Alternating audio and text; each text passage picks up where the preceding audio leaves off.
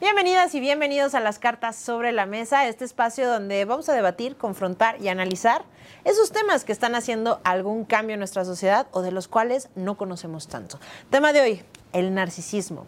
¿Cómo identificar a un narcisista? ¿Cómo salir de una relación con una persona que es narcisista? Tenemos invitada a la psicoterapeuta Roxana González, que ella nos va a disipar todas nuestras dudas. No olvides seguirnos en cualquiera de nuestras plataformas, escucharnos. Todos los martes tenemos contenido nuevo.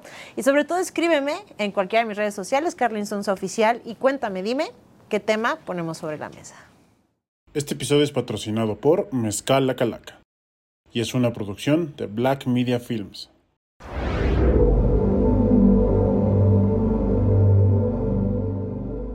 Roxana, bienvenida. Qué gusto tenerte.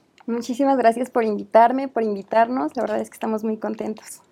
A ver, últimamente con todo este rollo de salud mental y relaciones tóxicas y todo, hemos escuchado muchísimos términos, de los cuales yo creo que de los que más hemos escuchado es el narcisista.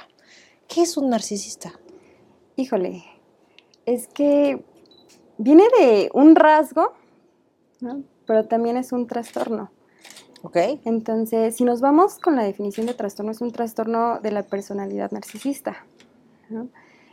En rasgo, pues prácticamente todos tenemos rasgos narcisistas. Es una persona, pues, que quiere llamar la atención, que es el siempre el yo, ¿no? está enfocado en sí mismo, eh, yéndonos como a las polaridades, ¿no? Blanco-negro y, y adentro grises. Adentro somos todos nosotros y el máximo de narcisista es esa persona que dice yo, yo, yo, yo, yo y todo yo y pareciera que es súper normalito, pero empieza a mermar en la, en la parte de, de las relaciones interpersonales. Entonces las relaciones interpersonales se, se empiezan a alejar y es ahí en, en donde ya no es sano prácticamente. Dices que todos tenemos un rasgo de narcisista, pero esa parte la vamos eh, desarrollando o ya es como algo que traes de por, por sí? Ok, e- ese rasgo empieza cuando eres bebé, cuando naces. Cuando naces prácticamente no te das cuenta de nadie más más que de tu propia existencia. Conforme vas creciendo te vas dando cuenta que por lo menos hay una mamá. Ujú. ¿no? Y entonces ya no soy yo. Y ese rasgo nos ayuda pues prácticamente para el amor propio. ¿no? Entonces ya no, ya no solo soy yo, sino hay una mamá y entonces me empiezo a dar cuenta que hay más personas. ¿vale? ¿Cómo es? A ver, vamos a ir identificando las diferentes facetas que tenemos como seres humanos. ¿Cómo identificar o qué hacer si creces, por ejemplo, con unos padres narcisistas? ¿Qué hacer? Sí, o sea, por ejemplo, creo que eso afectaría muchísimo al individuo que crece con padres narcisistas. Primero te preguntaría cuáles son los puntos de un padre narcisista o madre narcisista. Híjole, el- los puntos son como, eh, gracias a mí naciste, ¿no? Soy yo, yo soy quien. Prácticamente el hijo es una ex- extensión de mi narcisista, ¿no? Ok. Entonces, podríamos decir, híjole, tendría una tendencia a ser narcisista, pero normalmente no, porque entonces es un, gracias a mí, tú eres. Entonces yo te vuelvo a hacer menos. Sí he tenido, fíjate, pacientes eh, con padres narcisistas y en un futuro se alejan. O sea, lo ideal es alejarnos. Sin embargo, lo más difícil yo creo que es en la niñez, porque dependes totalmente de un padre. Claro. Entonces, los rasgos son el, eh, por mí naciste, por mí estás, gracias a mí tienes esto. Y entonces es un yo padre soy el mejor y tu hijo pues estás por mí. La conducta de el hijo que es criado por unos padres narcisistas, entonces tiende a ser al opuesto. Podría ser que termine siendo las personas que son un poco más sumisas o baja autoestima o qué impacto tiene el crecer con unos padres narcisistas. Tiene un impacto cañón, pero no, no va como a un, podría ser así o podría ser, o sea, no, puede ser como diferentes personalidades. Creo que ahí ya es bastante trabajo individual de la personita y sobre todo de la resiliencia. O sea, yo tengo pacientes con demasiada resiliencia que dices, wow, o sea, completamente diferentes, pero sí hay depresión y ansiedad. Ok, bueno, ¿cómo, cómo vas entonces identificando y cómo te vas zafando? Porque los narcisistas tienden a ser encantadores en algunos sentidos, ¿no? Son seductores. Son muy, seductores. ¿Cómo identificas, por ejemplo, en- a una pareja narcisista? Como terapeuta es muy fácil identificarlos, ¿no? Es más, si estás desde el exterior, es muy, muy fácil identificarlos. El problema es si estás dentro de una relación. Exacto. ¿no? Ahí ya no se puede identificar tan fácil. Desde el exterior es muy fácil porque eh, llegan a haber agresiones, ¿no? Es la pareja, es el narcisista es yo soy lo mejor, ¿no? Por mí eres, o sea, date cuenta y hay sumisión, hay faltas de respeto, es tú no eres lo suficiente para mí, o sea, date cuenta con quién estoy, ¿no? Hay bastante violencia. ¿Violencia física? Emocional. Emocional, ok. Sí. He tenido muy pocos narcisistas, bueno, parejas de los narcisistas, de los narcisistas que llegan a la violencia física, pero es la violencia es emocional. ¿Qué pasa con la víctima, vamos a llamarlo así, que no logra ver que está con narcisista? Y no solo en pareja, ¿no? Puede ser, por ejemplo, un jefe, eh, una amiga, ¿no? ¿Qué pasa con el, el, que está con el narcisista que no lo, lo, lo puede percibir igual? Creo que es más difícil que no lo perciba una pareja que si eres un empleado. Ok. ¿sabes? Sin embargo, dirían por ahí, patologías se complementan, ¿no? Entonces, por algo estamos con, ese, con esa persona narcisista. ¿Qué me da? Entonces, eh, pues eh, algo está buscando de, de esa relación, sin, sin, embargo, ni siquiera se da cuenta qué es lo que está pasando dentro de su relación. O sea, para esa persona va a ser lo máximo. Claro, si encontramos a, a un jefe con un trabajador en donde... Y, lo hace un Dios, dice, no, yo quisiera ser como él, definitivamente las faltas de respeto las va a pasar por un lado. Y entonces hablamos de personas con baja autoestima. Por ejemplo, pasa mucho en terapia que entran a terapia y en la primera sesión es como, perdón, ¿no? Perdón por llorar, perdón porque no se escucha bien el micrófono, perdón por... Y entonces es como, a ver, tranquila, ¿no? O sea, ¿Por qué tendríamos que pedir perdón por ese tipo de cosas? Pero están tan acostumbradas a pedir perdón que es algo normal. Entonces, todos los demás están mal menos mi pareja, o sea, hasta yo, yo como víctima, por así decirlo, que no me gusta llamarlo como víctima, pero yo estoy mal. Sí es cierto, mi pareja tiene toda la razón. O sea, llegas a un punto donde asumes todo lo que la persona te, Te la empieza a decir, te lo empiezas a creer y creer y creer. Sí, son tan seductores y tan manipuladores y yo con eh, siendo tan débil emocional, con baja autoestima, digo, sí, sí es cierto. ¿El narcisista escoge a las personas? Todos escogemos a nuestra persona. ¿Ok? O sea, ¿qué sentido tiene eso? Nosotros buscamos lo que decías, que las patologías, nuestro- lo que nos falta es lo que buscamos. Claro. O sea, si hablemos de un sugar daddy y una sugar baby, ¿no? El sugar daddy que busca, o sea, no anda con esta chica guapísima nada más porque sí. No, no anda nada más porque le sobra el dinero, ¿no? Algo busca. Un, un trofeo, ¿no? Alguien que diga, wow, ¿no? Mira, este, te presumo a esto, ¿no? La sugar baby que busca, pues dinero. ¿no? Si el sugar daddy le deja de dar dinero, ¿tú crees que esta chica súper guapísima va a seguir ahí? Claro, ok, es ¿No? el te doy y te quito, Claro, ¿no? ¿no? En los jefes supongo que es como ese sentido de pertenencia, de el tener a la gente que yo puedo manejar, el sentirme el poderoso, ¿no? Pues, para empezar es, Buscan mucho poder, ¿no? buscan poder, pero porque hay una baja autoestima bien cañona. Hay un e- egocentrismo súper alto. Ego alto, autoestima baja. Ok. ¿va?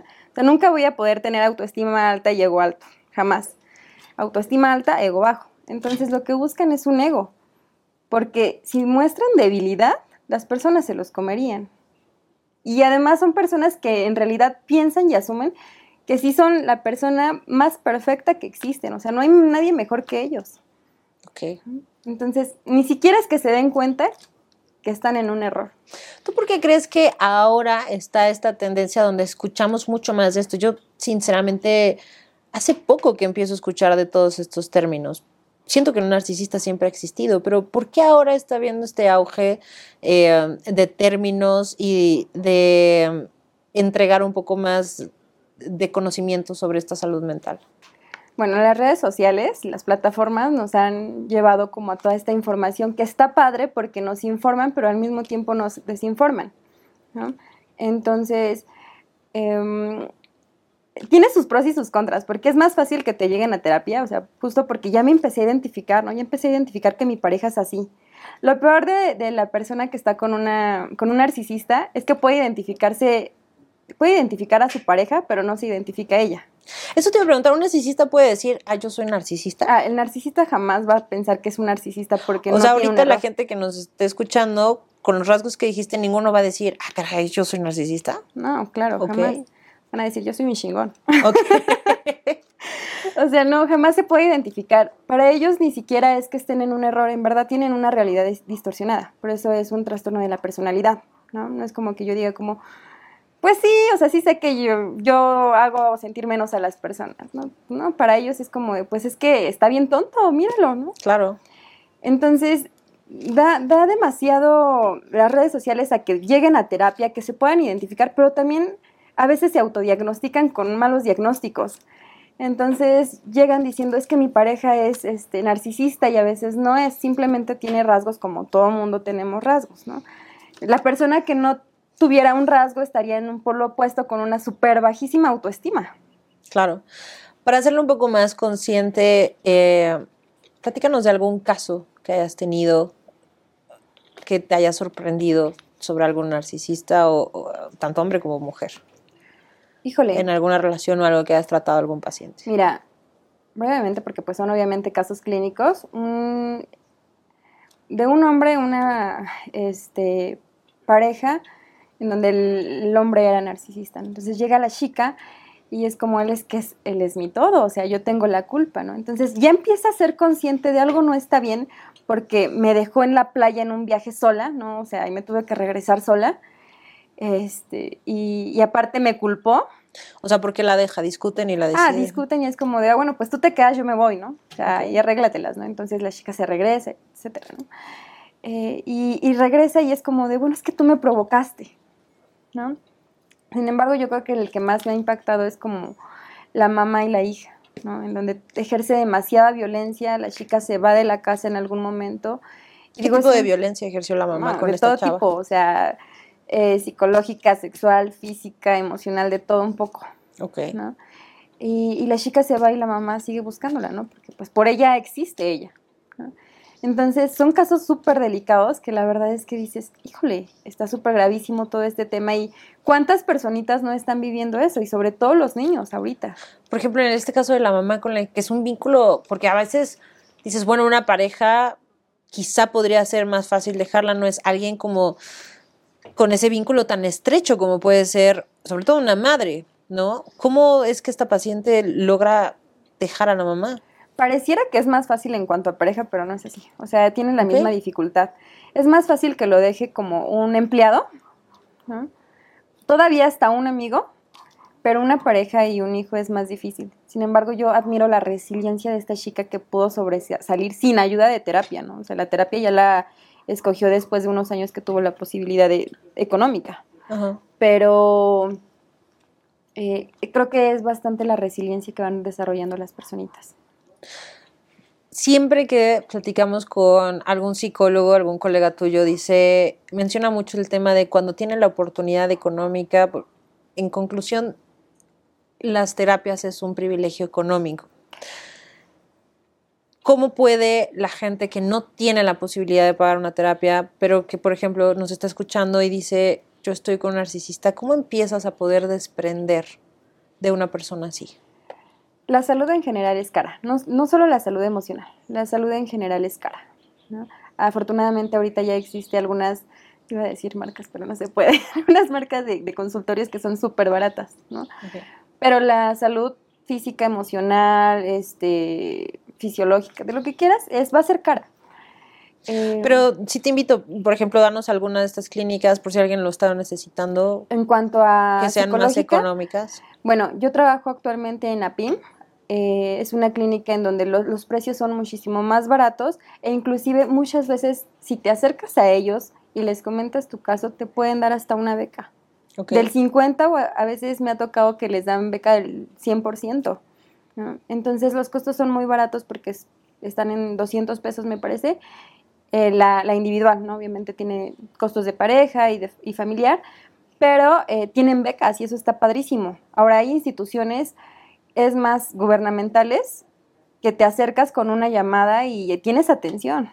Hay libros, actualmente ya hay internet, eh, vayamos, está el DIF, ¿no? Que no es muy caro.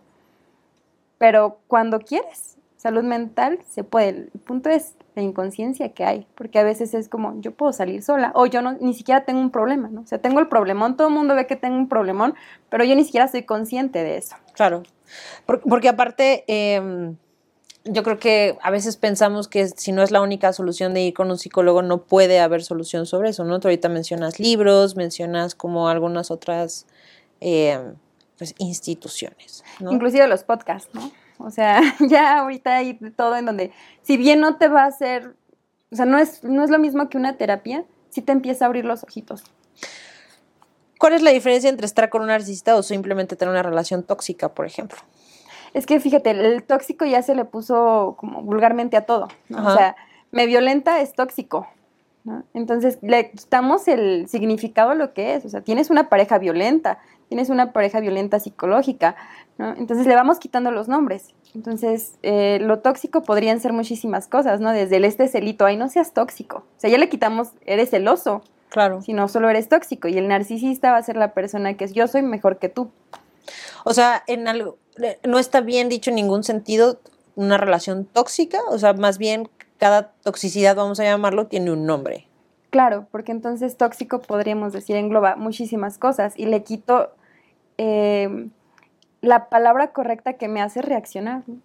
¿Cuáles son las toxicidades más comunes en las cuales se afronta? Psicológica, física y económica. ¿Cuáles son las violencias psicológicas como tal? Pues la, violencia en donde son palabras, de, híjole, es que pues tú eres una, pues no eres mucho, ¿no? Te empieza a decir que tú eres menos que yo, te empieza a decir que tú no eres nada, ¿vale? La violencia económica, pues hablamos de, dinero, ¿no? En donde, pues ahora no te doy el gasto, ¿no? Digo, las personas, hay muchísimas mujeres, inclusive hombres, eh, que dependen de su pareja, Y entonces es como, pues no, no te doy, ¿no? o inclusive te doy para el gasto, pero si necesitas para un shampoo, no te lo doy. Y entonces te empezamos a limitar económicamente. la violencia física, pues hablamos de golpes. Claro.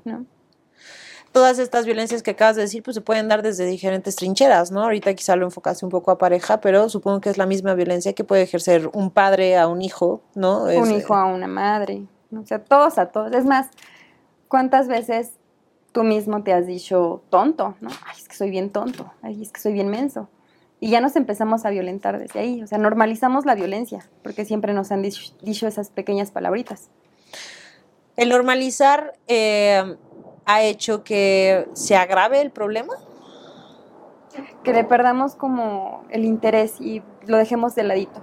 ¿no? Es como, es normal y pues lo dejamos. ¿no? Es porque me quiere, es normal. ¿Qué es lo normal para empezar? Exacto.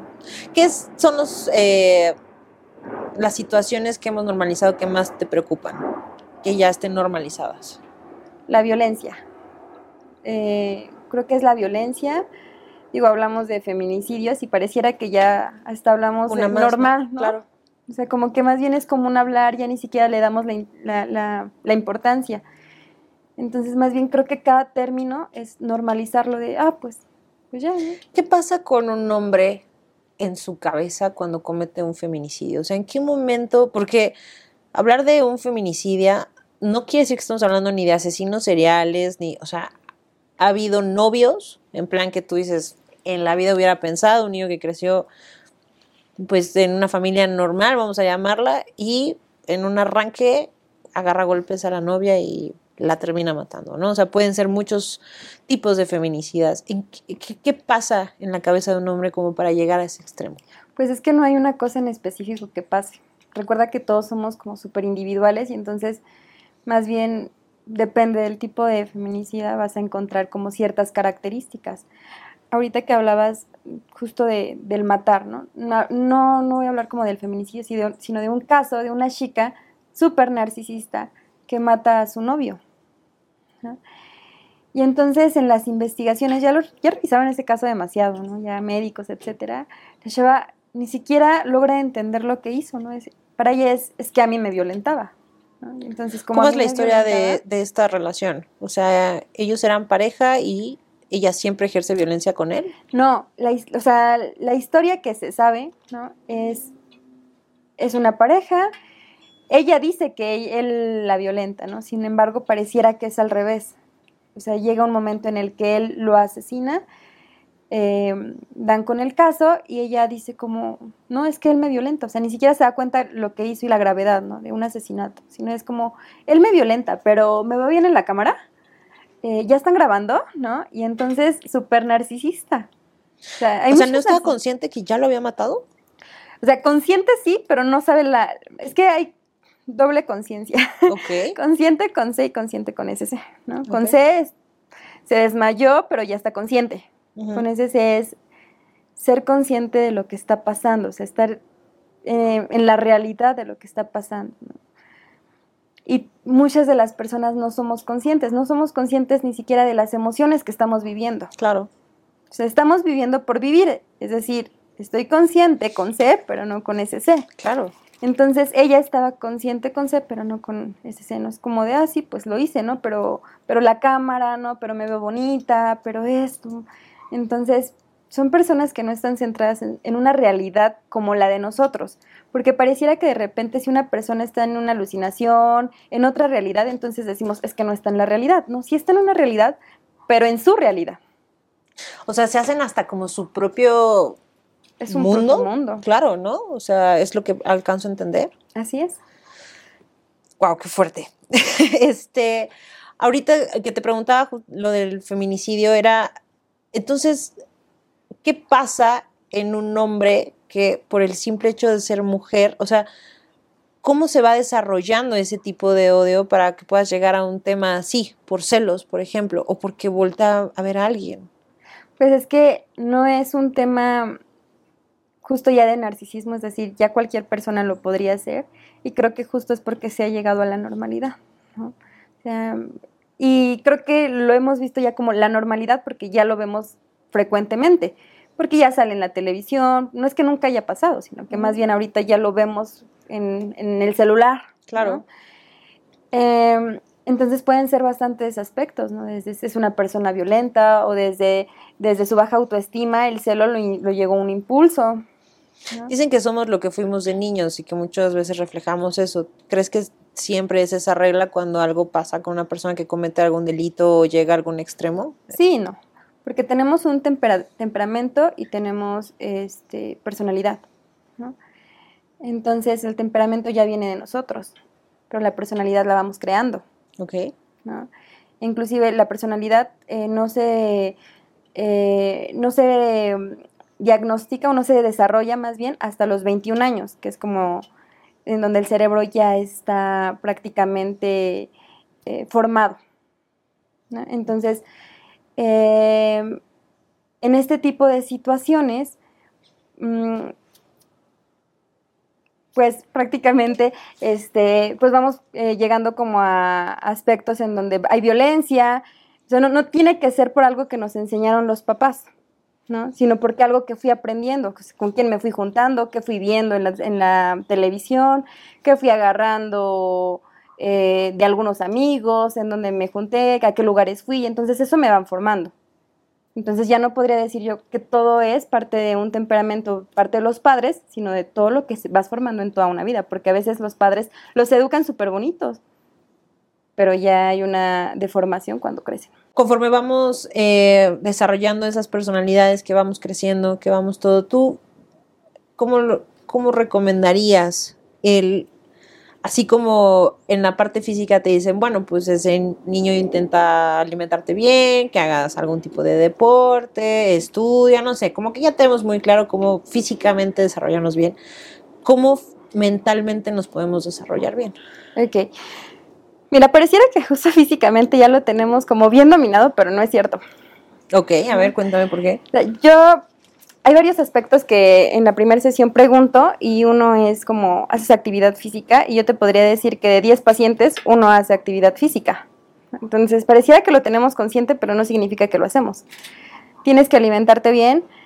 Pareciera que todo el mundo lo sabe, pero pues ya las personas hacen de una a dos comidas, sobre todo los adultos.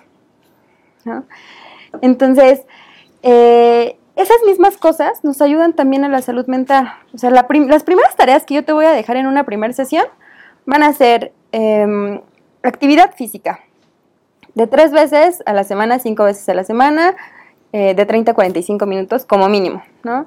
Cinco comidas al día, tres comidas fuertes y dos colaciones. Eh, dos litros de agua. Y bueno, ya algunos aspectos en cuanto a si dejen café, si se les recomienda seguir consumiendo alcohol, alguna sustancia. Y yo siempre les, les pido que se hagan unos estudios de sangre básico. ¿Por qué? Porque a veces de manera física estamos supuestamente bien, pero a lo mejor hay alguna alteración que me está provocando ansiedad o depresión, pero no es por algo mental, sino es por algo físico. Y entonces yo me podría aventar en terapia un año, dos años, pero no ver avance. Y entonces si yo hago unos estudios, tienen alguna sustancia elevada o deficiencia de alguna otra. Entonces jamás lo voy a poder atacar si eso no está bien, porque a lo mejor no es mental, es físico. Entonces, esos serían los primeros aspectos de manera eh, básica para la salud mental también. Pero obviamente está qué estás consumiendo por redes sociales, ¿no? ¿Qué está consumiendo tu niño, tu niña en YouTube, ¿no? Porque a veces los papás en el mood de, ah, ves, tengo cosas que hacer, les soltamos el celular y ah, en la actualidad se, se, sabe que los niños entran a plataformas porque ya llegó el comercial. Y entonces le pico y entonces ya llegó pues aspectos más fuertes sexuales. Ahorita que decías eso, uno eh, veía un, un, post, una cosa así, igual, con los tips para tener una buena salud mental y todo eso. Y lo que muchos coinciden es que te hace mucho daño la pornografía.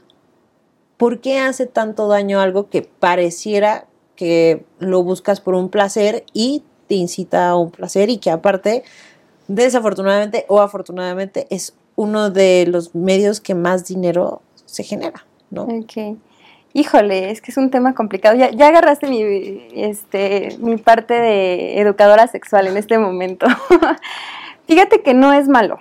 O sea, la pornografía como tal, verla no es mala, no es que te genere aspectos negativos. El punto es cómo utilizas esa información, ¿vale? Y desde el otro lado, cómo estamos eh, haciendo mercadotecnia de esto, ¿no? Es decir, muchas de las chicas, pues a lo mejor son violentadas. Y hay distinto tipo de, pornografía, ¿eh? De hecho, hay algo más consensuado, que es más difícil de conseguir, etcétera. Bueno, para empezar, que es eh, la paga, ¿no? O sea, hay muchísimas plataformas que son gratuitas, pero desafortunadamente tras esa parte de no pagar y ser gratis, hay muchísimos negocios clandestinos atrás, como trata de blancas, como pornografía infantil, como otras cuestiones, ¿no? Así es. Y pues en esta idea de, pornografía, pues entendemos que son películas, pues no, de repente perdemos como esta visión de que justo es una película, que no es algo real que las erecciones no van a durar tanto, que el placer no va a ser como te lo están mostrando. Entonces...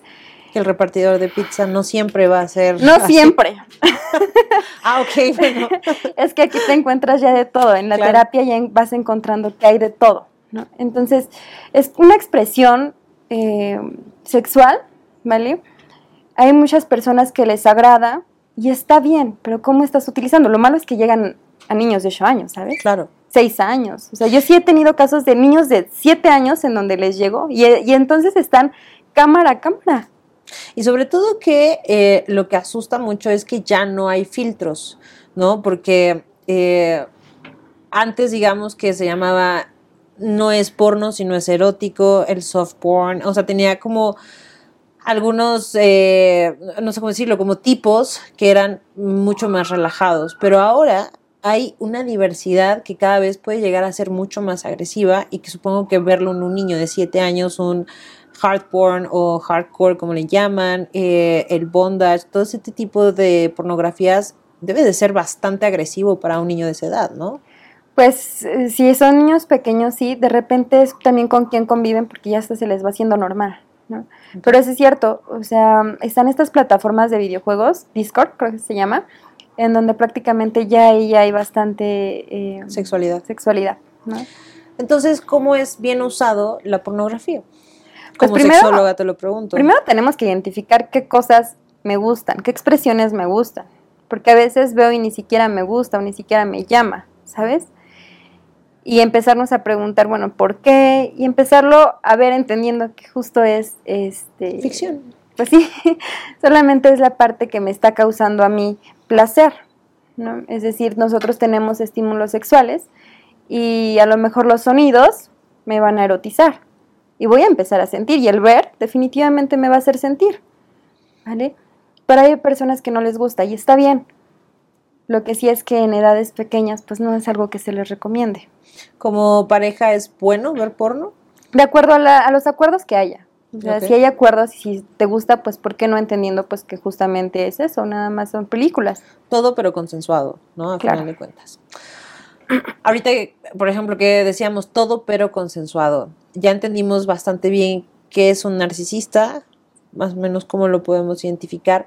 La persona que trató con un narcisista eh, logra sanar en general. Sí. ¿O quedan daños que ya... Pues es que mira, obviamente van a quedar siempre secuelas de algo, pero se puede utilizar como un aprendizaje, ¿sabes? O sea, todos en esta vida hemos sufrido algo. Y no es como por sufrir eso te queda súper traumadísimo.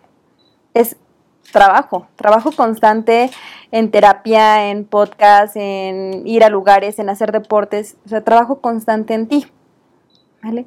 Pero lo malo es que muchas personas no salen de eso. Ese es el gran terror, porque aunque sé que está mal, yo no quiero que, o sea, yo no me quiero ir de la relación. Yo lo que quiero es que mi pareja cambie. Y nunca va a cambiar.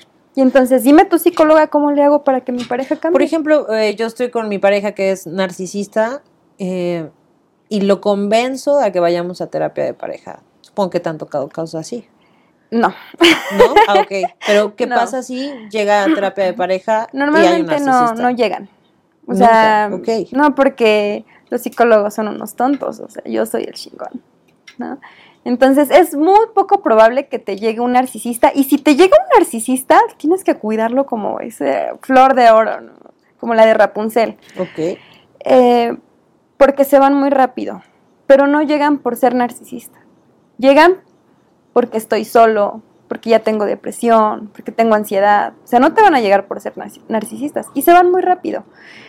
Los narcisistas no se curan, ¿vale? No es algo que se cure porque ya lo pusimos como un trastorno, o sea... Sí, sin embargo hay eh, situaciones que se curan. Por ejemplo, si hablamos de la ansiedad, sí es algo que podemos manejar y que se puede llegar a un nivel cero. Si estamos en 10 de 100, se llega a un nivel cero. Obviamente hay que tener mantenimiento para que no vuelvas a recaer, como todas las personas.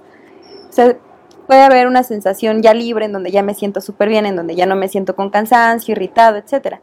El narcisista no, porque el narcisista no ve un error en él. O sea, yo estoy bien, ¿Como para qué voy a terapia? Tú estás mal, mejor tu pareja ve a terapia.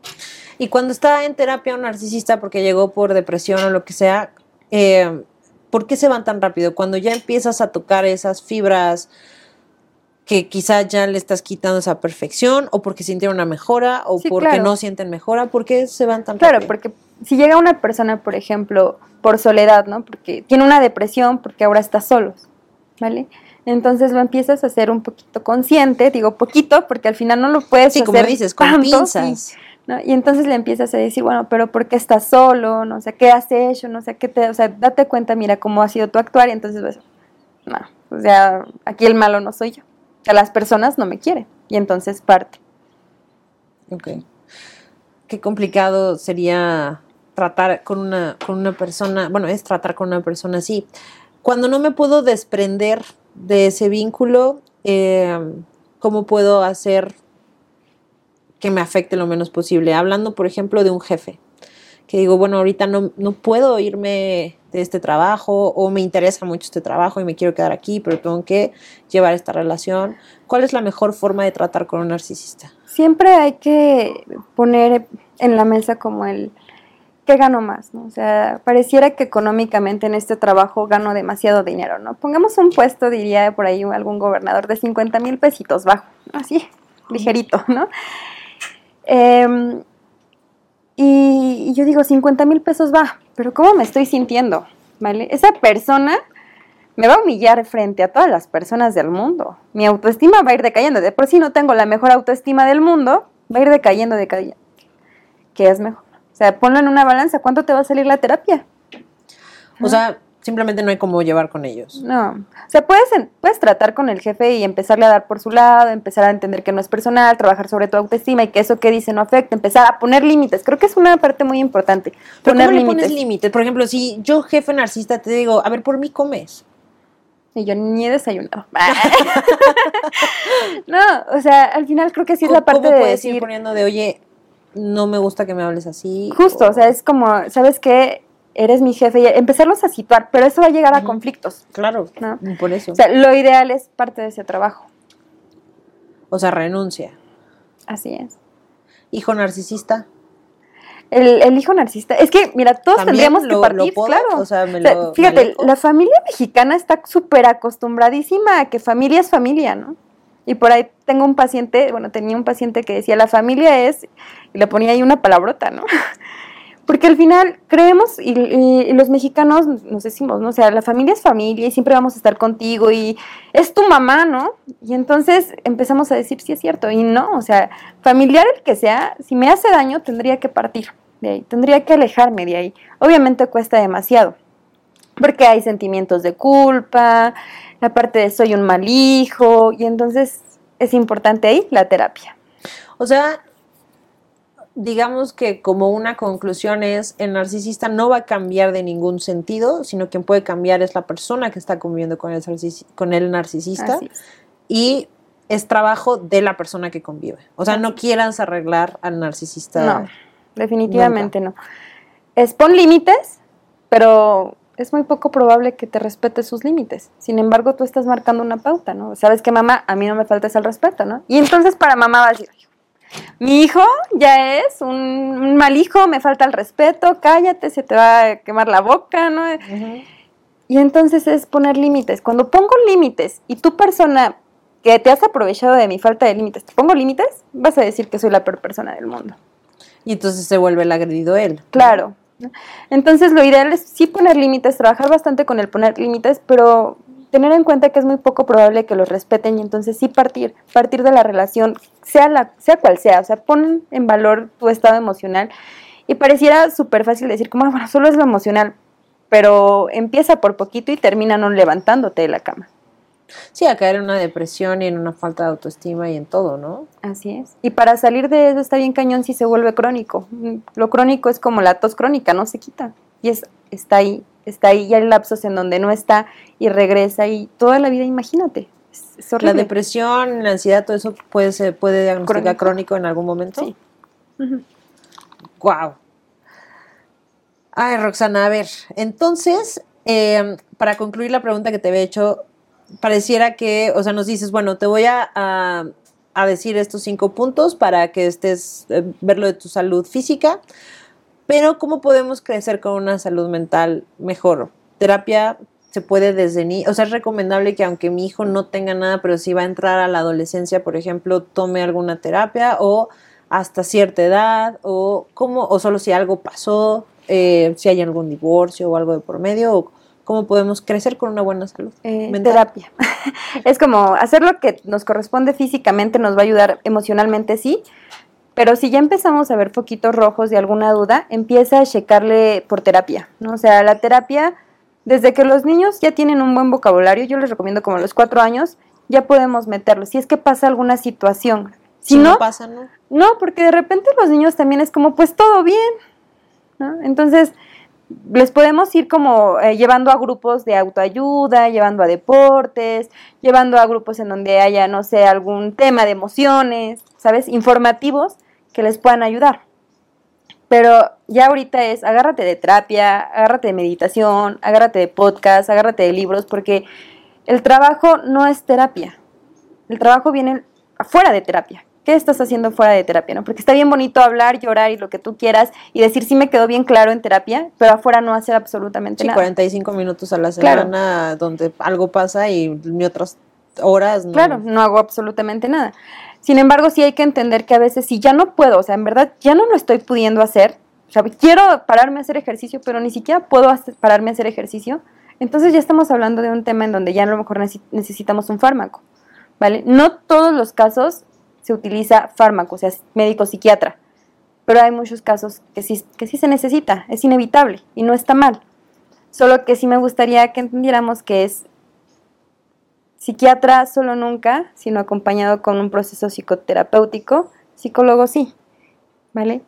Entonces puede estar psicología sola o acompañado de, de psiquiatría. Pero nunca el psiquiatra, No, más. porque al final necesitamos una reestructuración cognitiva. Y a lo mejor hay psiquiatras que ya dan también terapia y entonces se puede complementar, pero el psiquiatra que solo te medica, pues no, porque solo calmas el síntoma y te da de alta en seis, un año, ¿no? seis meses, un año, y regresa, regresas a estar igual porque no hay una reestructuración cognitiva.